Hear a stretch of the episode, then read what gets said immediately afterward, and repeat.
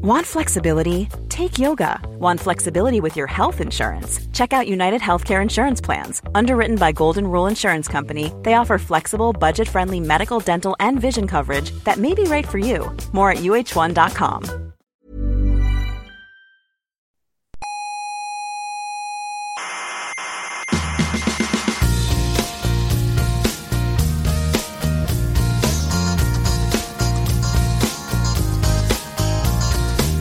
Aquí comienza Coffee Break, la tertulia semanal de la actualidad científica. El programa que escucharía Carl Sagan si estuviera vivo y fuera español.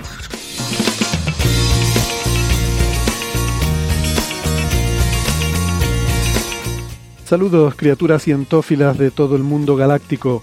Sean bienvenidas como cada semana a Coffee Break Señal y Ruido, la tertulia sobre la actualidad del universo. Mientras que por ahí anda la gente enredada, peleándose y discutiendo sobre una zorra, nosotros aquí estamos con otras inquietudes. Eh, miramos a las estrellas y debatimos sobre si la vida puede darse en torno a las enanas rojas. A veces me preguntan que para qué sirve la astronomía. La verdad, yo creo que para muchas cosas, eh, quizás la más infravalorada sea algo tan simple como tener temas de conversación que realmente valgan la pena, que sean dignos del pensamiento humano. Porque si no, imagínense qué agobio, ¿no?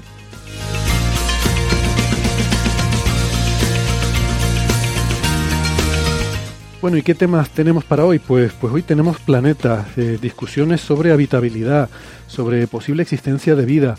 Y hablando de vida, también cosas de ciencias de la vida, en este caso de medicina humana, y de ropa electrónica, y de agujeros negros supermasivos, de transistores sinápticos, y bueno, como siempre, de todo esto y lo que surja, que ya saben que aquí hablamos básicamente de lo que nos dé la gana.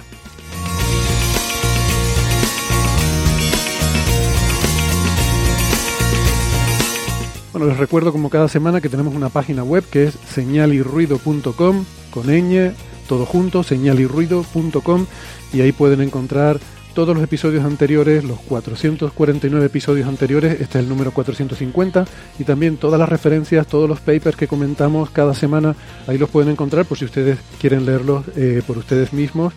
Y también eh, tienen la información para contactarnos en redes sociales y hacernos llegar preguntas, dudas, comentarios, quejas, sugerencias en redes sociales o también en privado por correo electrónico. Siempre somos más ágiles con, eh, en redes sociales, ya saben que por con el correo vamos más despacio. Eh, así que les pedimos paciencia si nos escriben por ahí. También tienen la información si quieren apoyar este podcast con eh, eh, sus donativos en Patreon o en PayPal. Ahí pueden encontrar esa información, como digo, señalirruido.com. Y vamos a pasar ya a la tertulia. Y para empezar, quiero dar la bienvenida de nuevo al programa a Ángel López Sánchez, doctor en ciencias físicas, astrofísico, ahora mismo en el telescopio, te pillamos ahí justamente iba a decir que en medio de las observaciones, pero me dices que no, que está nublada la cosa. ¿Qué tal, Ángel? Eh, muy, buena madrugada, muy buena madrugada, muchas gracias. Me pilla en mitad de, las nubes. Sí, estoy en el telescopio australiano eh, por una semana, pero esta noche lo tenemos nubladito. Así que pues nada, paciencia. También así puedo estar más rato, bueno, más rato, puedo estar más pendiente vuestra. Perfecto. Pues nada, siento que tengas nubes, pero bueno, aprovechamos para, para tenerte aquí a tiempo completo en el programa. Eh, tenemos también en Málaga, como es habitual, a Francis Villatoro, físico, informático, doctor en matemáticas, profesor en la Universidad de Málaga, autor del blog de la ciencia de la mula Francis. Hola, ¿qué tal Francis? ¿Cómo estás?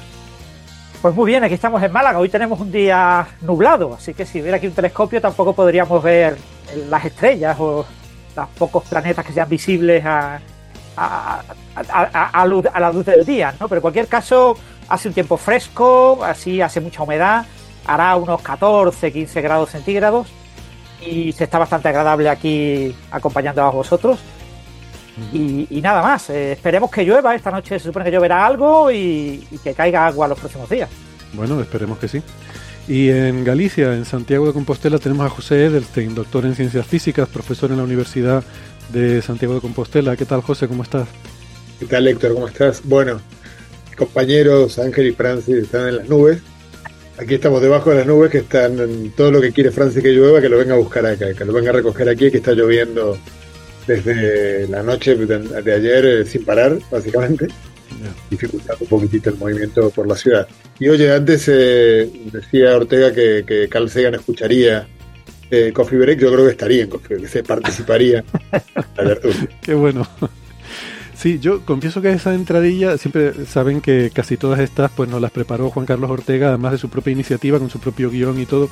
Siempre que pongo esta me quedo, y aprovechando que estás tú, José, que eres originariamente de, Argentina, con la cosa de que dice, y si fuera español, bueno, yo diría si fuera hispanohablante, ¿no? Más que, que si fuera español, porque eh, entiendo que Ortega se refería a eso, pero eh, siempre que pongo esta entradilla me queda esa cosa de decir, alguien se va a quejar, y, y hasta ahora nadie se ha quejado, pero pero tendrían motivos para quejarse, ¿no? habrá, hecho la entradilla con el presupuesto de Coffee Break no daba más que para un uruguayo, pero ahora que ya, tiene dos argentinos ya... Efectivamente, esta entradilla es bastante antigua. Bueno, pues gracias por estar todos aquí. Entonces nos confirma José que lo que hay no es escasez, como en este caso las lluvias, sino que como con casi todo en la vida lo que hay es un reparto eh, deficiente de, de los recursos, ¿no? que, no lo diga muy alto, que en Málaga están ya pensando en montar grandes barcos para traerse agua de por ahí arriba. bueno, pues ¿por qué no? Oye, todo es ponerse de acuerdo. Algo habrá, algo habrá en Málaga que ustedes quieran, José. No sé, es cuestión de hablarlo y mercado se llama eso. Yo, yo te doy una cosa y tú me das otra. Efectivamente. Em, está, está muy inventado de todo hace mucho tiempo, ¿no? Al final Em, pues, ¿qué les digo? Nada, aquí en Canarias, yo nunca digo el tiempo, ¿para qué? 22 grados, eh, algunas nubes, algo de solecito. Se suponía que iba a llover hoy, pero todavía no. algunas nubecillas por ahí, pero poquita cosa. Ah. Bueno, em, vamos al lío. Eh, bueno, antes de empezar con los temas de hoy, ya saben, habrán visto eh, por ahí en medios de comunicación, en redes sociales, se está hablando mucho de los famosos papiros del Vesubio, ahí en, en Herculano, esos esos papiros enrollados, carbonizados, que mm, el Vesubio Challenge, ¿no? este, este proyecto para aplicar eh, las últimas técnicas científicas, primero para hacer una reconstrucción tridimensional de esos papiros y desenrollarlos virtualmente, em, y luego pues para, para intentar leerlos ¿no? y, y enterarnos de lo, de lo que hay ahí, de sobre todo una, una colección muy grande de de estos papiros de, mm, eh, que, se, que se encontraron en, una excavación en, en, la villa de, del suegro de Julio César, allí en, en esa villa eh, romana ¿no? que, que, fue sepultada por la, por la, la erupción que enterró eh, Pompeya y que mm, pues han quedado ahí, digamos, preservados, en fin, carbonizados, pero de alguna forma preservados y que ahora podemos empezar a leerlos, ¿no? Y hemos hablado de esto en varios episodios y ahora pues ha tenido mucha repercusión, más que todo lo que todos los resultados anteriores, el hecho de que ya se empiezan a leer algunas frases y ya se empieza a entender un poco de, lo, que, de lo que hay y es muy interesante y muy fascinante. Entonces, eh, bueno, hoy no vamos a hablar de ese tema, pero espero que la próxima semana con Neferchiti, eh, con, con, María, como tiene que ser, pues que nos lo explique bien y, y con, eh, desde el punto de vista de, expertos, ¿no? un tema muy bonito que aquí lo hemos seguido. Ahora, como digo, está todo el mundo hablando de esto. Eh, si quieren irse poniendo, eh, irse poniendo un poco en, antecedentes y, prepararse, hacer sus deberes para la semana que viene tener clara eh, todo, el, todo, todo lo anterior. En el episodio 238 de octubre de 2019, o sea, hace más de tres años, es cuando hablamos de este tema por primera vez y luego en el 411 y el 436, ¿vale? 238, 411 y 436. Así que vayan repasando que la próxima semana, espero que sí, ya con Neferchite, con María, podamos hablar de este tema tan fascinante que es una maravillosa combinación de, de ciencia, de, tecnología, de, de escáner 3D, de resonancia. no, esto era, ¿cómo era? Esto era un TAC, ¿no? Era un, un, eh, TAC 3D. Y, y con, como digo, pues arqueología, historia, eh, eh, lingüística también, ¿no? Eh, pues eso, como digo, lo, hablaremos la, próxima semana. Y hablando de lingüística y de Neferchiti, esto me recuerda a que nuestro patrocinador es Babel, que ya les habíamos comentado, es la plataforma para aprender idiomas de forma muy sencilla y muy práctica, en tu móvil y a tu ritmo. Le dedicas el tiempo que quieras, te puedes eh, apuntar para hacer media hora al día o cinco minutos al día, como tú te lo quieras organizar, y para el objetivo que tú quieras, si es para viajar al país, o como Daniel Marín, para aprender ruso, japonés, chino, mandarín, porque quiere leerse los papers en versión original de las agencias espaciales, me parece absolutamente maravilloso eso que está haciendo Daniel, y, y, se lo está currando, la verdad, y, y controla mucho ya de, de estas lenguas, ¿no? Bueno, eh, Babel tiene una oferta especial, eh, ya saben, para los oyentes de Coffee Break, que con una suscripción de tres meses a Babel te regalan otros tres meses adicionales gratis usando el código Coffee Break, todo junto sin espacio. Entonces entramos en babel.com barra empezar, usa el código Coffee Break y consigues tres meses gratis con la suscripción de tres meses. b a b b e l.com barra empezar, código Coffee Break. Así que eh, ya saben, prueben Babel, la aplicación con la que se puede aprender idioma fácilmente y, a tu ritmo. Y también eh, otras noticias que no vamos a contar hoy, eh, que habrán visto por ahí, la del océano subterráneo de Mimas, que me parece también una noticia muy, muy bonita, muy, muy chula, y queremos tratarla con el mimo que se merece. Entonces, bueno, como hacemos siempre, son cosas que acaban de salir, vamos a tomarnos nuestro tiempo para poder leerlos bien. Seguro que Francis ya se los habría leído, pero los demás requerimos... acaba de salir, pero Daniel Marín ya tiene una entrada bastante buena en su blog Eureka. Mm. Y pues leeremos también lo que comenta Daniel Marín, que siempre es una fuente de referencia, como yo digo siempre, todo lo que tiene que ver con la exploración del sistema solar. Ya saben que lo recomendamos como como una fuente eh, excelente en cuanto a rigor y también en cuanto a capacidad eh, eh, didáctica, ¿no?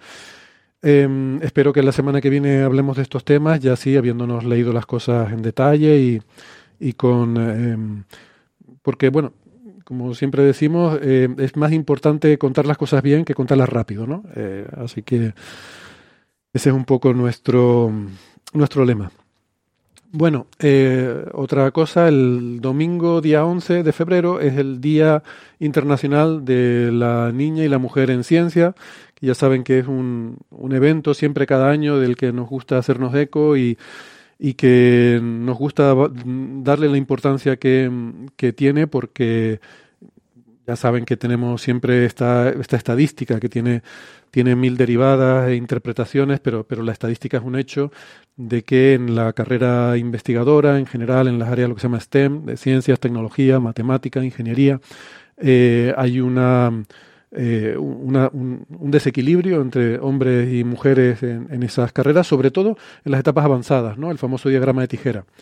Nosotros lo vemos mucho en astrofísica en cuanto a estudiantes de doctorado, dos jóvenes, prácticamente hay, eh, hay prácticamente paridad, pero luego, según ya se va yendo a los estadios más avanzados, empieza a diverger la curva y los hombres van eh, avanzando hacia los estados superiores de, de, la carrera científica y las mujeres, pues, o bien se van quedando por el camino o bien pues sus carreras no, no progresan de la misma manera. Y esto, como digo, tiene muchas lecturas que seguramente entre muchos de estos actos del 11 de febrero se, se plantearán y se discutirán. Aquí hemos hecho algún programa especial incluso donde, se han debatido todas estas cosas. Así que si tienen interés les recomendamos que, que lo busquen.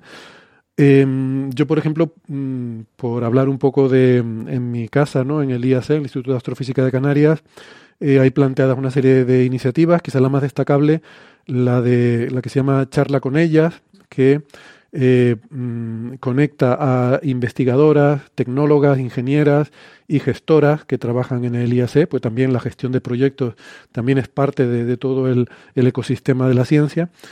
Y mm, se pone en contacto con centros educativos para hacer una videoconferencia y que eh, pues se pueda hacer esa interacción con, con los alumnos y alumnas del centro para que puedan tener una interacción de primera mano con, eh, con estas mujeres involucradas en, eh, eh, en profesiones relacionadas con la ciencia y la tecnología. Y también se están haciendo visitas al GTC, el Gran Telescopio Canarias, de centros escolares, que están siendo atendidas por Nieves Castro, compañera y amiga, que es astrónoma de soporte en el, eh, en el GTC, el Gran Telescopio Canarias, y que les da un, un tour del telescopio y, y, les explica, pues bueno, les enseña las instalaciones, ¿no? Eh, pero vamos, seguro que, no sé si ustedes quieren comentar más cosas que se estén haciendo por todas partes, ¿no? Seguro que podemos ir alrededor de la mesa. José, por ejemplo. Sí, sí, aquí en el ICFAE, el instituto, el Instituto Galego de Física Altas de Energías, mañana se va a hacer una masterclass eh, con unas 50 alumnas y profesoras de, de bachillerato que van a venir a, pasar todo el día en la Escuela Técnica Superior de Ingeniería de la Universidad de Santiago de Compostela, de Ingeniería. Eh, y hay 10 investigadoras implicadas en, la organización, así que es un esfuerzo importante de, de, del instituto. Y sí, todos los años, de, de, una manera u otra, estamos haciendo actividades sumándonos a esta, fecha, que es por, por, las razones que tú dijiste, eh, bueno, pues también nos preocupan. Este, nos, gusta, nos gustaría hacer el máximo esfuerzo posible para revertir esa, esa estadística. Uh -huh. eh, Ángel, ¿quieres, quieres eh, sacar algo a colación? Que te eh, sí, yo tengo... No, estoy, estoy, calladito, estoy escuchando y estaba pendiente que había hecho un poco un ruido raro el telescopio. Todo bajo control, no pasa no se ha roto nada. Está tomando imágenes de calibración. Eh, si puedo, voy a mencionar dos rápidas. Una es muy similar a lo que tú has estado comentando, eh, Héctor. Es una actividad que, organiza, lleva ya organizando varios años la Sociedad Española de Astronomía, que se llama Chatea con una astrónoma, que este año no será el día 11, se hace el jueves 15, desde las 10 de la mañana hasta las 10 de la noche, horario peninsular español.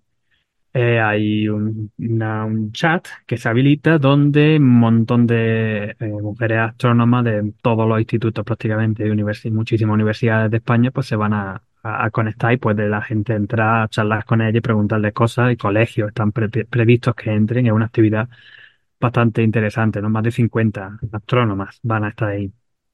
Y ya no solamente con astrónomas, sino con investigadores, investigadoras en general, también me, eh, recomendaría ver el vídeo que, que, ha preparado Raisex, que es la red de asociaciones de investigadores y científicos eh, españoles en el extranjero, donde destacan la labor de muchas mujeres eh, españolas que trabajan en distintos países, ¿no? qué es lo que están haciendo y cuál es su, su investigación y los problemas que algunas veces pueden encontrar y qué es hacer para mejorar la igualdad en, en, en el trato y en, en, para que tengamos más, más, mujeres también en el mundo científico y en la, la investigación.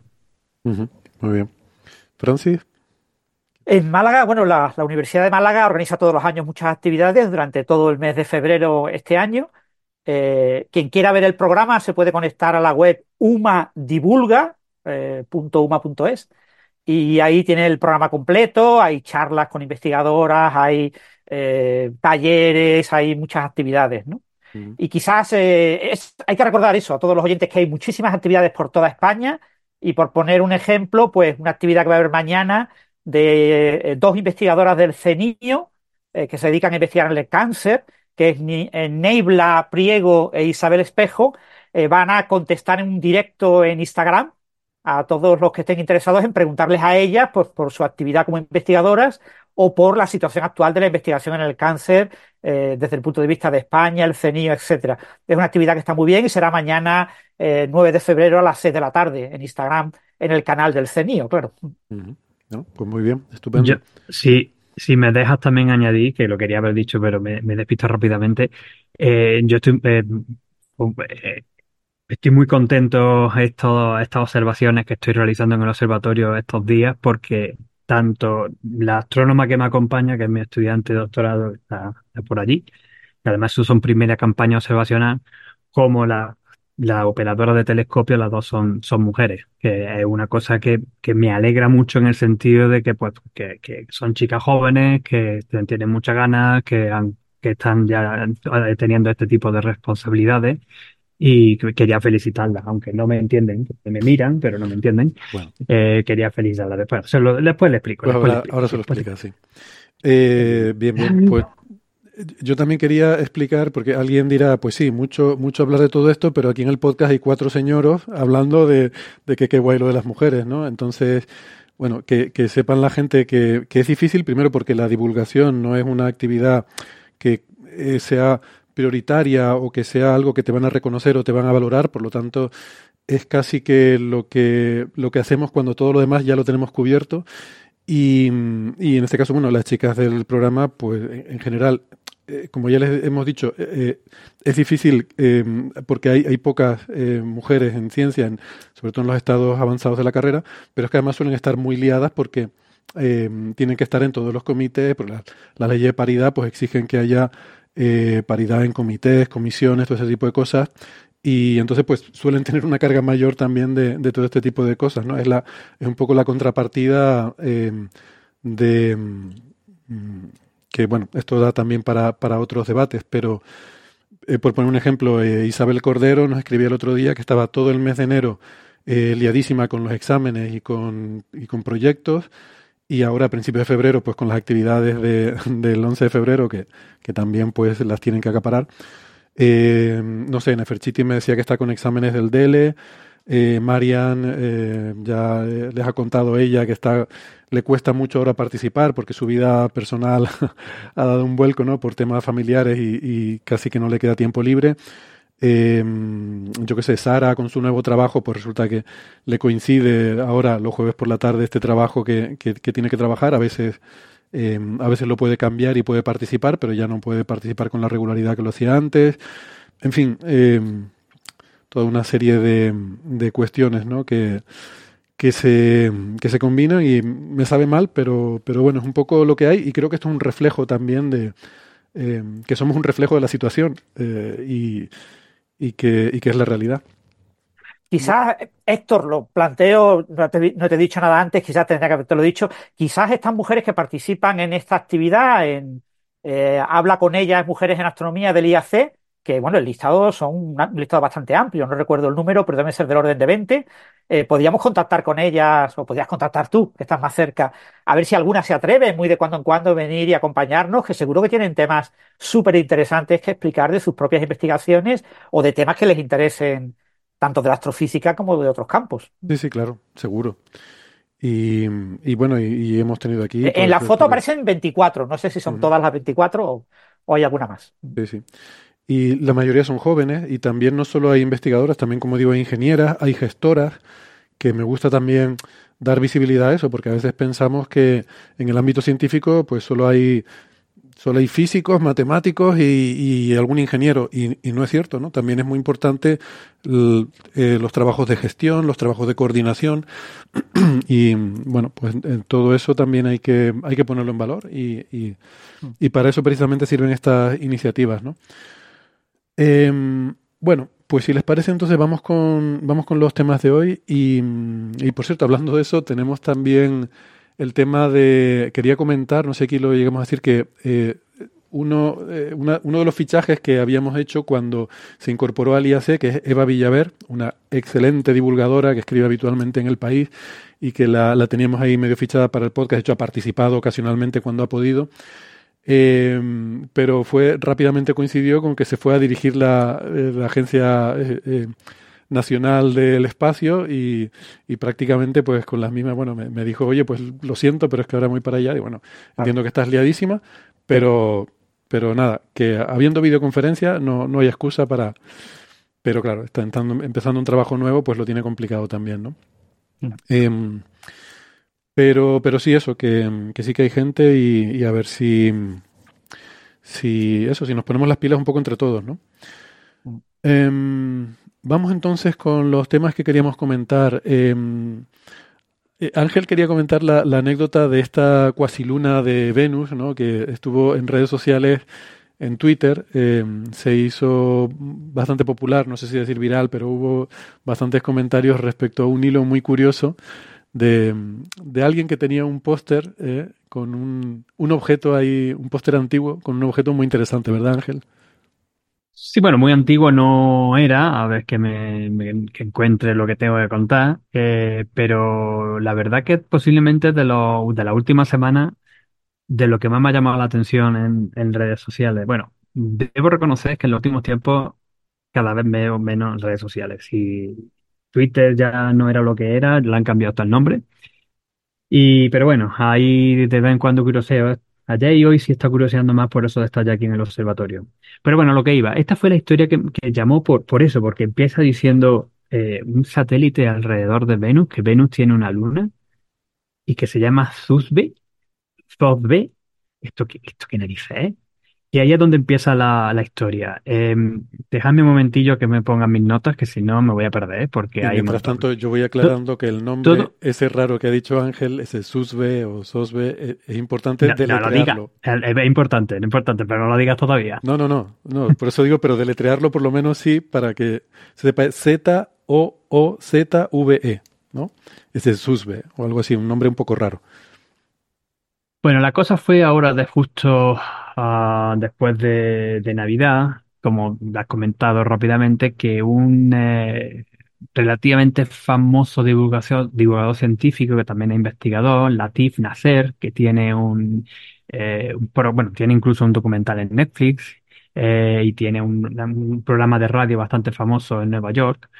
Pues estaba mirando el póster que tenía su hija de dos años en la habitación, que se lo había puesto allí con los planetas del sistema solar, y se da cuenta que alrededor de Venus era la aparece hija, un por eso, por eso me pensaba yo que era antiguo, yo pensaba que era de él cuando era niño, no, es de la hija. No, no, no, es de la hija, es de la Vale, hija, por eso, claro. Eh, eh, cuando ve alrededor de alrededor de Venus hay un nombrecito como una luna que pone eso, Z-O-O-Z-V-E, pues se queda un poco contrariado. Entonces, pues obviamente este, este buen señor ya sabía que pues, no tiene, igual que Mercurio, pues no tiene ninguna luna, ningún satélite.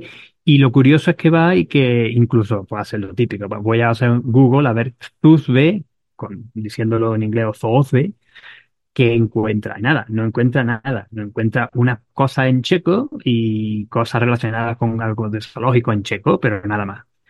Entonces, como él tiene ya contacto, porque como, como digo, eh, tiene el programa de radio, tiene ha entrevistado a muchos astrónomos y muchos investigadores, pues con una investigadora de la NASA, sé que no, que, que- y claro, ya empieza ahí a romperse la cabeza y dice, bueno, voy a intentar contactarlo. Y eso fue, eso fue lo que hizo. O sea, consiguió contactar al ilustrador, un, bueno, un pintor ilustrador británico, Alex Foster, y, le dice que, que no, que lo habían sacado de una lista, pero que no sabía, que no, que no podía encontrar la lista donde lo había sacado, pero que lo había encontrado en una lista donde ponían que era un satélite de Venus.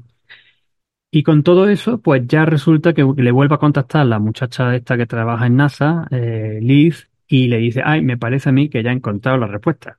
Que es que el, la Z, Z, no una Z, es un 2. Es 2002 VE, que es un objeto que se descubrió en 2002, un asteroide que se descubrió en 2002 con el nombre provisional, catálogo provisional de 2002 VE68 que es su definición técnica. Es que recordemos resulta que lo- a los cuerpos menores se les pone un, un nombre de catálogo que es, primero son cuatro dígitos por el año de descubrimiento, luego hay una letra que es por el mes dentro del año en el que se descubrió, creo que, bueno, más que el mes es la quincena, ¿no? Porque como hay 20, 20 y pico letras, pues cada letra hace referencia a medio mes, ¿no? Entonces V, pues quiere decir, no sé, V será eh, la segunda quincena de noviembre o algo así. Y, y luego ya la E y el otro número ya es el número, ¿no? Del el orden de objeto en el que se descubrió en ese periodo de tiempo, ¿no? Algo así, ¿verdad, Ángel? Si no me he Sí, equivocado. es, efectivamente, no, sí, la explica, la explica bastante bien. Eh, bueno, siguió investigando, mm, eh, supo ya de dónde se había descubierto. Espera, bueno, Francis, descubierto quería apuntar algo, pero estás muteado, Francis. Sí, eh, por cierto, es el 11 de noviembre de 2002. O sea que has acertado con lo de la quincena de noviembre. Bueno, pues fue a ojo, ¿eh? Pues lo de V me sonaba. Vale. Gracias, Francis.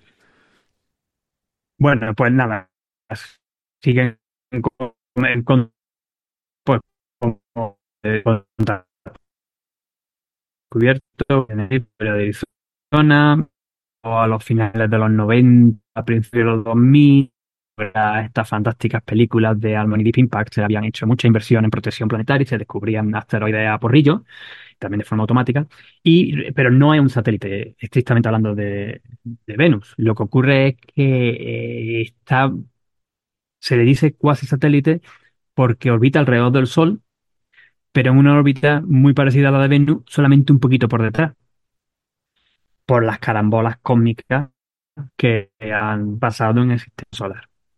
Ahí es donde entraría un artículo científico que lo teníamos abierto por ahí, que lo intenta descubrir, intenta ver un poco más. Este es de, de 2012, si mal no recuerdo, de 2002 VE68, de Carlos de la Fuente y R de la Fuente Marcos. Em, Son Carlos y Raúl, son- Confirman que era, que era así, Y decía que son, son dos hermanos de, de, Sí. la, de la Complutense de Madrid, me parece, de la Fuente Marcos, Carlos y Raúl de la Fuente Marcos. Ah, cierto. Cierto. Eh, pero que lo que, que estudian la evolución dinámica, que incluso parece que estuvo asociada a la Tierra hace una, hace ciertas decenas de miles de años, decenas de miles de años, no decenas de millones de años, y que ha estado, que por lo menos permanecerá como casi satélite de Venus por otros 500 años. Pero bueno, que, que va cambiando, que se mueve de un sitio a otro, porque es un cuerpo pequeño, si mal no recuerdo, tiene solamente, se le estiman 300, 400 metros de tamaño.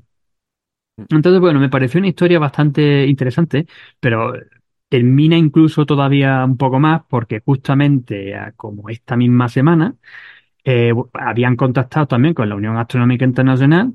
Y bueno, pues nada, que le, que, que le han puesto, que le han cambiado el nombre oficialmente y va, se va a llamar Thursday. O sea, el asteroide. Entonces, pues nada, está, hay veces que uno solamente tiene que mirar el póster que su hija tiene en la habitación para poder hacer también descubrimientos curiosos y, y poner nombre ahí arriba. Sí, sí. Bueno, era una forma de arreglar el póster sin, sin tener que volver a hacerlo, ¿no? Eh, pues está bien. De esto de las cuasilunas hemos hablado alguna vez porque la Tierra tiene. La Tierra tiene cuasilunas. Y son objetos, eh, no, no sé este caso en concreto si es así, pero a veces estas cuasilunas, como las de la Tierra, realmente se definen como, no es un objeto que esté orbitando a la Tierra, sino que está orbitando al Sol, pero de tal forma que va en la misma órbita que la Tierra, pero a veces cuando pasa cerca de la Tierra, digamos que eh, viene por detrás de la Tierra, imagínate, y entonces al sentir la gravedad de la Tierra se acelera, pasa, adelanta a la Tierra y pasa hacia adelante, ¿no? Y entonces la Tierra tira, una vez que te ha adelantado, la Tierra tira hacia atrás y lo que hace es que se frena, se retrasa con respecto a la Tierra la Tierra la vuelve a adelantar. Entonces, desde nuestro sistema de referencia, parece como que está orbitando alrededor de la Tierra, pero no es así, sino simplemente que la influencia gravitatoria de la Tierra la hace ir, adelantarse o retrasarse en función de, de eso, ¿no? Y en algunos casos hay, hay estas, estas cosas muy extrañas. Est, estas órbitas, cuando las pintas en el sistema de referencia, en que el Sol y la Tierra están fijos, un sistema que corrota con la Tierra, y pintas cómo son las órbitas de estos objetos, a veces hay algunos que tienen una órbita que se en herradura, en ese sistema de referencia en el cual la Tierra está fija en, el eje X, digamos, es ficticio, ¿no? Pero, pero bueno. Entonces, en ese sistema en el que uno se fija en la Tierra, parece que el objeto viene, se acerca a la Tierra por delante, luego se aleja, da toda la vuelta alrededor de la órbita, viene por detrás, se acerca por detrás, se para, vuelve a darse la vuelta y hace y, y va haciendo así, ¿no? Por eso se llama en herradura, porque va viene por delante, se marcha, da toda la vuelta, se acerca por detrás, vuelve a dar toda la vuelta. Pero claro, eso es, hay que entender que es como lo veríamos nosotros fijos en la Tierra. Pero que si nos salimos hacia afuera y lo vemos en un sistema heliocéntrico, la forma correcta de verlo sería que el objeto está orbitando al Sol, pero por estas perturbaciones con la Tierra, pues a veces se lanza hacia adelante o hacia atrás y genera estas dinámicas un poco curiosas. Que insisto, Sí, no sé si es el caso de normal. sus B o no, pero Sí, Eh, no, según, según he leído, parece que pues, normalmente va siempre detrás de Venus. siempre detrás de Venus. Sí. Bueno, en, en Eh, el pero- artículo, en uno de los artículos de estos hermanos, de estos astrónomos, lo que se ve es que es una órbita, va- eh, o sea, en este sistema que comentas del Sol y Venus quietos, eh, va dando vueltas como más en- hacia atrás que hacia adelante, pero con los años va a ir cambiando su órbita y va a acabar dando vueltas más hacia adelante que hacia atrás, ¿no? Va a estar Claro. durante unos miles de años más o menos en una región en la que aparentemente, visto desde Venus, si no tuviera nubes, eh, lo que se vería como una especie como de luna que orbita a Venus.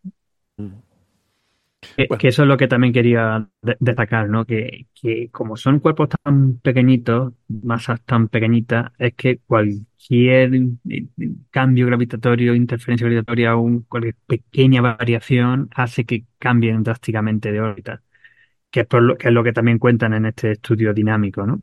Eh, que han, dice que estaba asociada a la Tierra, ahora está con Venus, que además tiene resonancia con Mercurio en cierta manera, y que aunque que va a estar estable, en algún momento volverá a cambiar. Y esto solamente pasa en este objeto, sino que hay muchos más, más incluso más pequeñitos que no conocemos, que también hacen y que es parte de la dinámica del sistema solar, ¿no? Que eso empieza mucho en esta órbita fija que tienen los planetas, sí, los planetas sí, pero los asteroides no.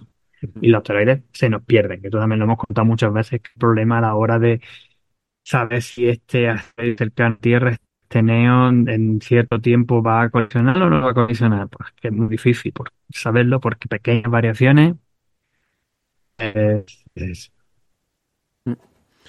bueno, pues nada, curiosa la historia y, cómo un padre consigue hacer que el póster de la habitación de su hija esté correcto, eh, cueste lo que cueste. Eh, claro, cuando eres un influencer de la ciencia es más fácil, ¿no? Vas ahí a la Unión Astronómica Internacional y te hacen más casos si eres un, un divulgador conocido con tu podcast súper famoso, ¿no? Que, bueno, por, por, lo que parece pidió permiso al, al descubridor del objeto que le dio permiso a poner ese nombre. Entonces, mm. supongo que iría acompañando con ese permiso la solicitud. Ya. Sí, normalmente hay que decir que si bien la, eh, se asignan esos nombres temporales de catálogo, como decía Ángel, el descubridor de un objeto se le permite proponer un nombre a la Unión Astronómica Internacional que luego la Unión Astronómica Internacional puede revisar y si lo considera adecuado, pues autorizar que se ponga ese nombre. Eh, Vale, pues Ángel, si quieres vamos entonces con otro tema porque mm, hay un paper interesante sobre, sobre un sistema estelar muy interesante que es el de Una de las estrellas más cercanas a nosotros. Y bueno, el titular es que se ha descubierto un tercer planeta, se conocían dos, T-Garden B y T-Garden C. El, el, titular, como digo, es que se ha descubierto un tercer planeta, pero eso no es realmente, yo creo que lo interesante de esto, que también, también tiene su relevancia, pero hay, bueno, más cosas aquí, porque claro, ya también hay que recordar que en exoplanetas ya las revistas no te publican, he descubierto un exoplaneta. No, eso no, no se puede publicar, ya conocemos 5.000 exoplanetas y no vamos a tener 5.000 papers con cada exoplaneta que se va descubriendo, ¿no?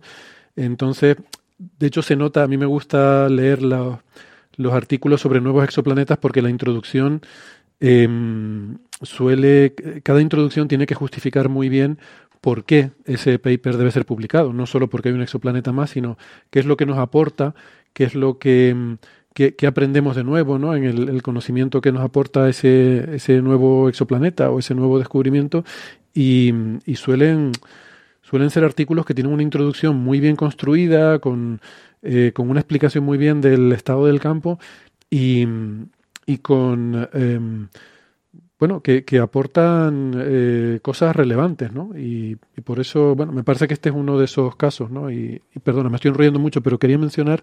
Estoy se nos, no, que estoy un poco a veces, de acuerdo contigo. Sí, sí, hoy la conexión está yendo un poco mal a, esta hora, no sé por qué. Puede que sean por la hora que alguien en algún sitio está haciendo algo de prueba, no, no aquí en el telescopio, sino de madrugada en Australia pero bueno, perdón. Em, no, iba a decir que de los autores me gustaría destacar que em, en muchos de estos eh, artículos sobre enanas rojas cercanas eh, suele haber bastante contribución de colegas eh, españoles de aquí del IAC o de incluso del IAA sobre todo por el instrumento Cármenes, ¿no? que, que está en el Observatorio de Calar Alto y aquí pues los autores principales aparte de, Dreisler eh, tenemos a Rafael Luque, Ignacio Rivas, que como digo son de, de, centros de investigación aquí en España, y también un par de colegas míos que me gustaría mencionar, como Víctor Bejar y Enrique Pallé, que ha estado, eh, Enrique, de hecho, varias veces aquí en Coffee Break. Eh, grandes investigadores y también muy buenos comunicadores. Eh, bueno, si quieres, Ángel, contarnos este. Yo, yo iba también a destacar los autores, y, o sea, que ya me, me has quitado ese, esas cosas. Añadiría José Antonio Caballero y David Monte. Ah, sí, sí. Que, que también, bueno, José Antonio Caballero ha hecho un montón de cosas también con, con Carmen, ¿eh? uno de los grandes observadores, y David Montes también. Bueno, y el equipo de Canal Alto, algunos de ellos también aparecen. Los perdona, en un momento los, conozco a los dos, pido disculpas porque yo fui directamente a buscar las afiliaciones del IAC y se me, se me escaparon esos dos. Pues un saludo a David y a, y a José Antonio y, disculpas por habérmelo saltado.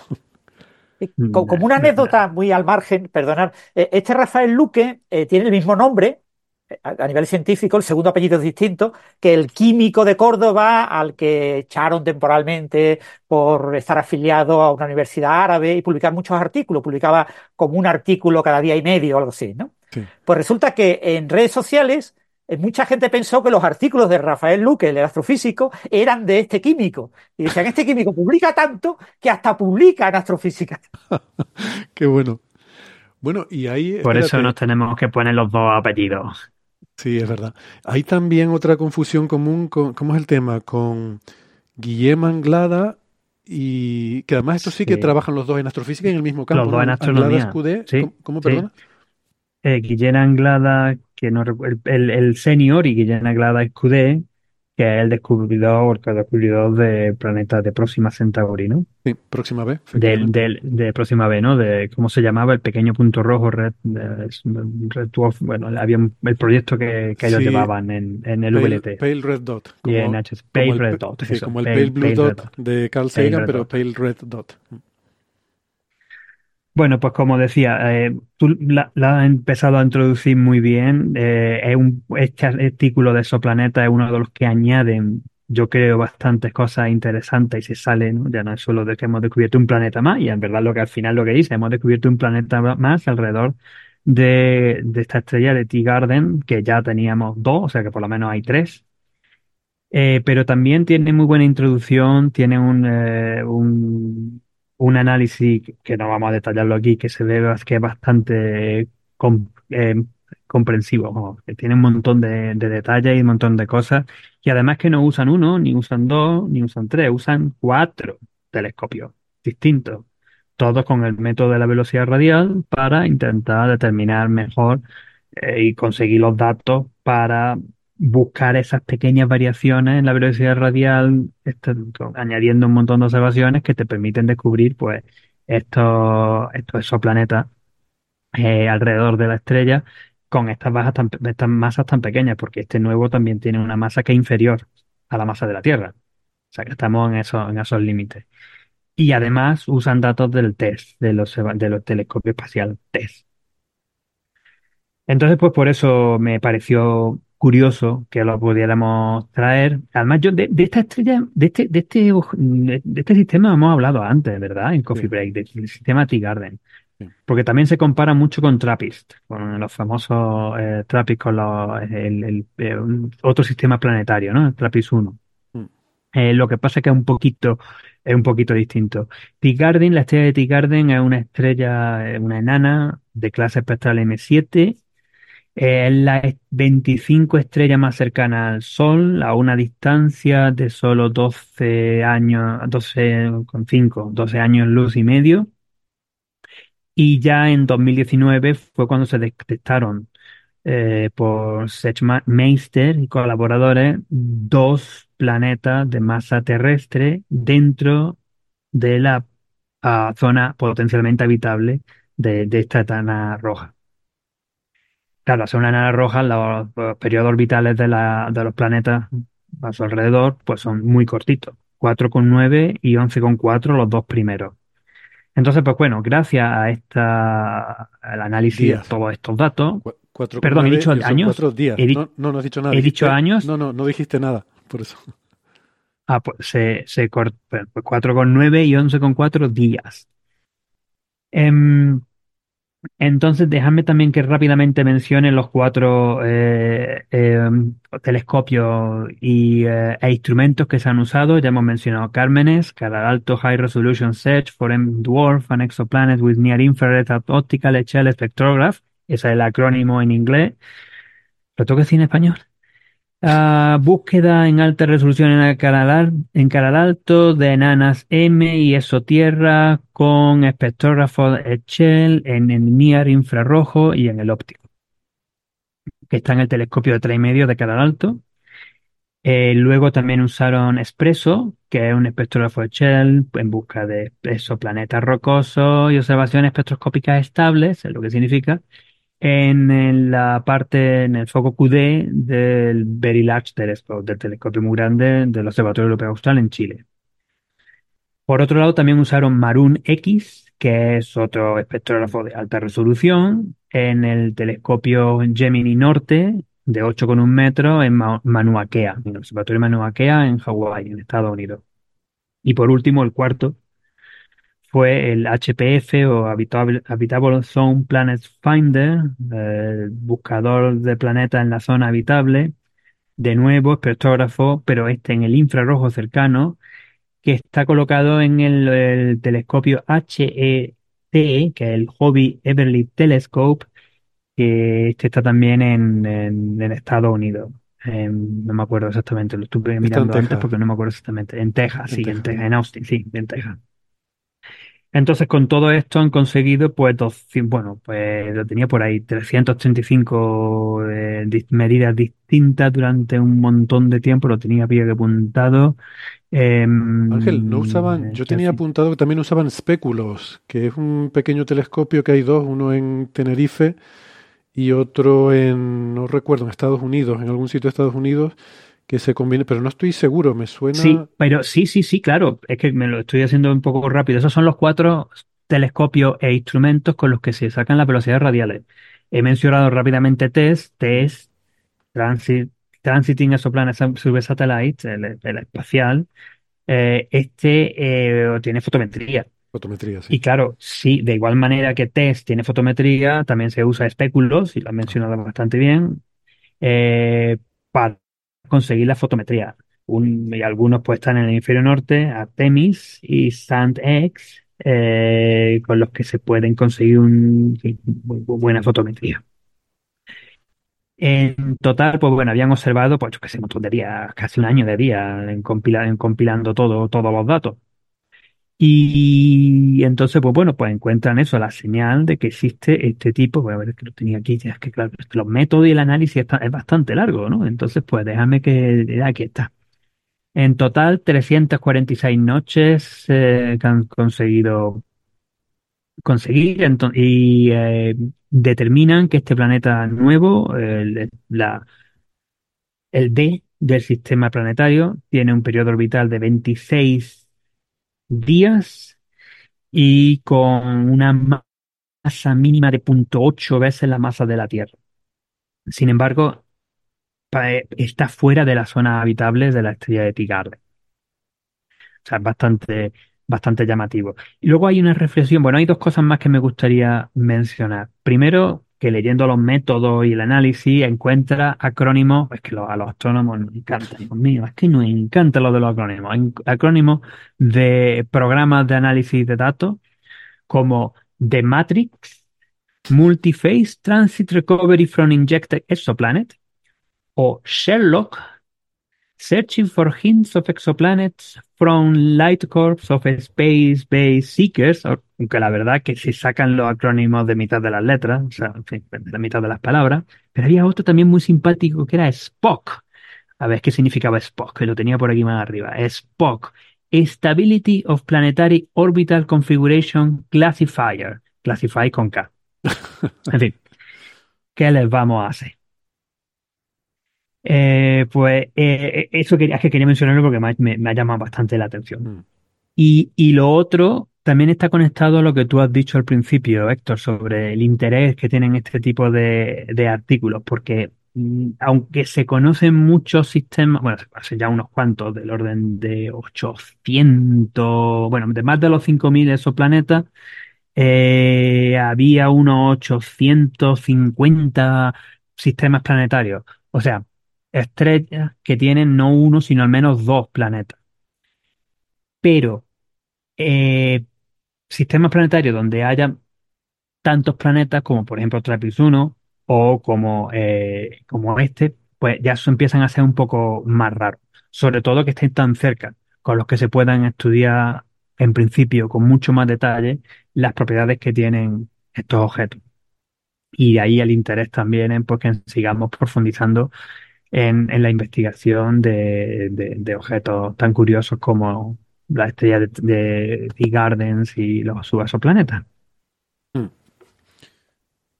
Sí, bueno, si, si no quieren comentar alguna otra cosa, yo eh, resaltaría eh, algunos datos ¿no? que, que, apuntan en la introducción que el catálogo de exoplanetas habitables, em, em, que hay, bueno, conocemos ya muchos eh, exoplanetas en zona de habitabilidad. Recuerden siempre que es potencialmente habitables, o sea, digamos planetas donde no está prohibido que haya agua líquida en su superficie, y creo que luego discutiremos más sobre esto. Eh, pues solo 24 de todos esos muchos que se conocen son planetas de tamaño terrestre. Em, entonces, eh, no, no, tenemos tantos en, en, la lista, ¿no?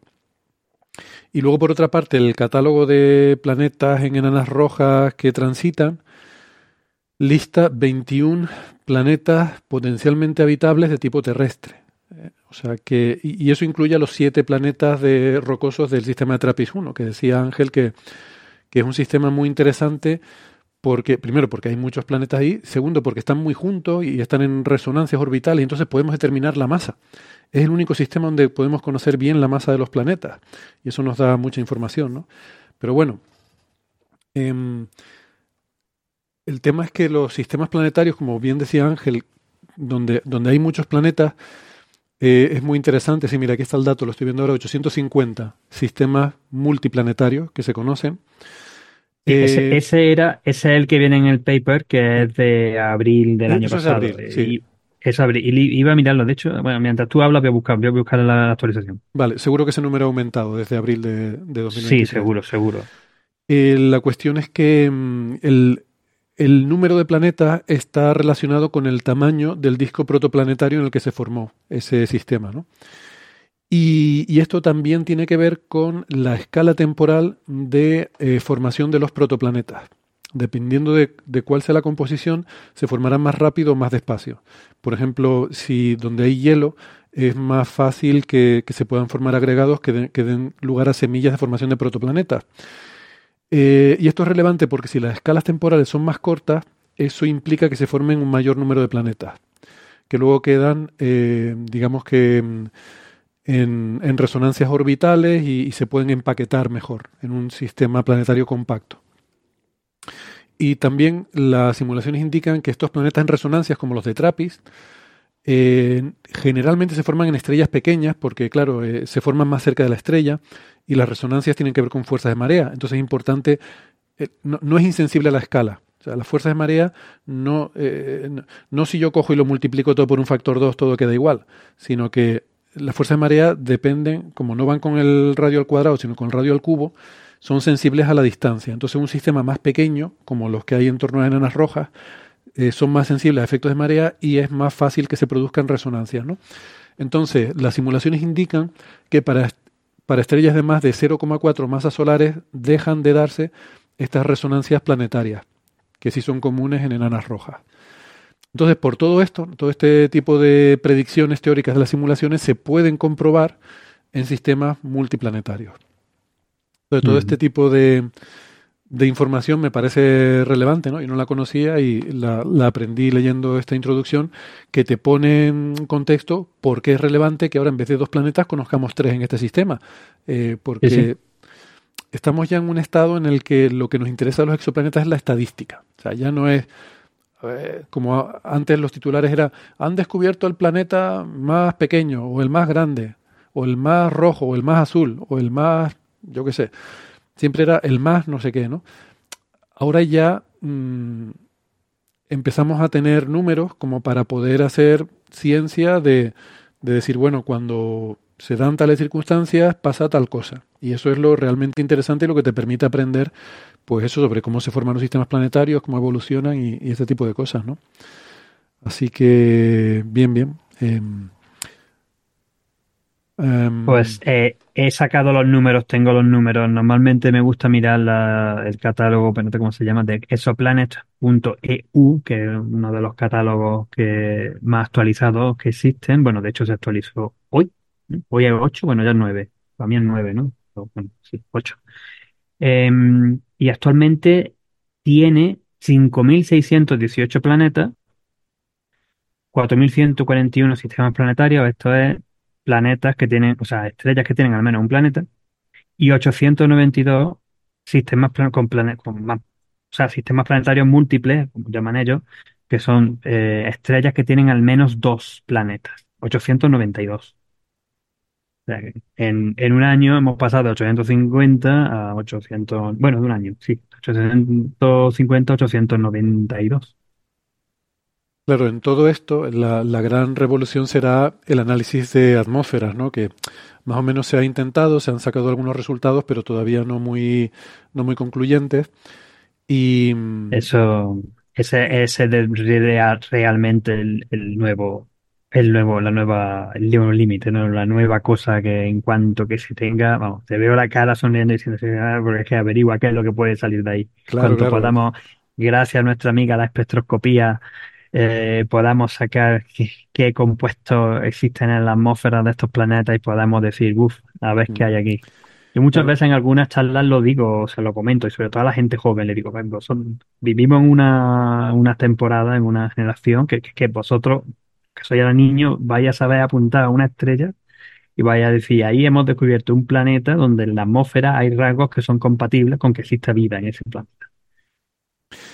Y para eso, pues normalmente lo, lo lógico será que, que, sean los grandes telescopios, ¿no? los extremadamente grandes eh, eh, futuros, o las misiones espaciales que quería mencionar, como el, el HWO, el Habitable Worlds Observatory, que uh -huh. es el, el, Observatorio de Mundos Habitables, que probablemente se va a hacer porque ha sido eh, recomendada como la próxima misión de bandera eh, por el, el Decadal Survey, ¿no? La, ¿cómo se llama esto? La revisión de cada década que se hace en la astronomía estadounidense. En su, en su revisión de 2020 se recomendó este observatorio, o sea, que, probablemente se hará. Y yo aquí he hablado alguna vez de LIFE, el Large Interferometer for Exoplanet, eh, que, creo que es una misión muy fascinante, que también seguro que se va a hacer porque eh, combina vuelo en formación de varias naves, que eso, hay mucho interés ahora en las agencias espaciales por promover ese tipo de misiones. Y esto es para hacer interferometría entre cuatro naves que combinan los haces en una nave central que luego hace el análisis y va a poder observar directamente eh, como, como si hiciéramos imagen directa de un exoplaneta, pero en este caso hará espectro directo de un exoplaneta.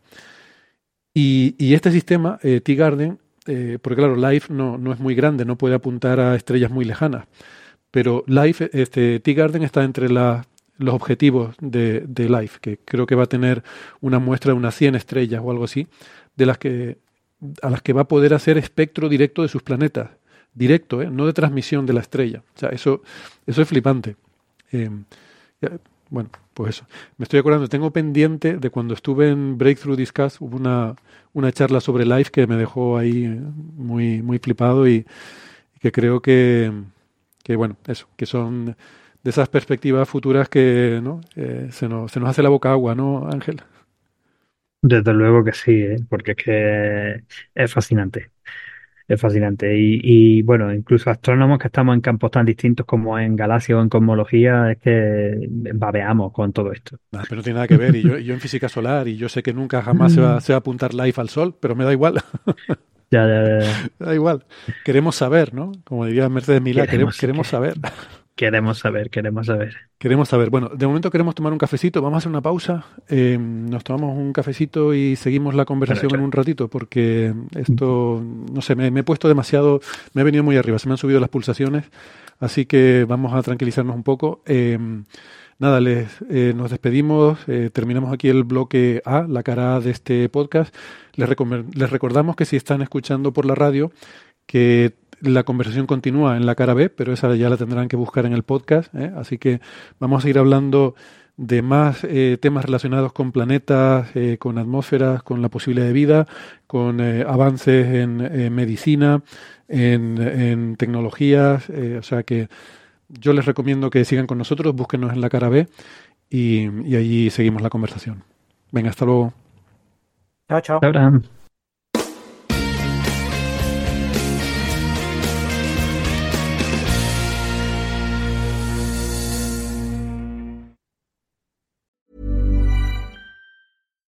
Hi, this is Bachelor Clues from Game of Roses, of course, and I want to talk about Club Med.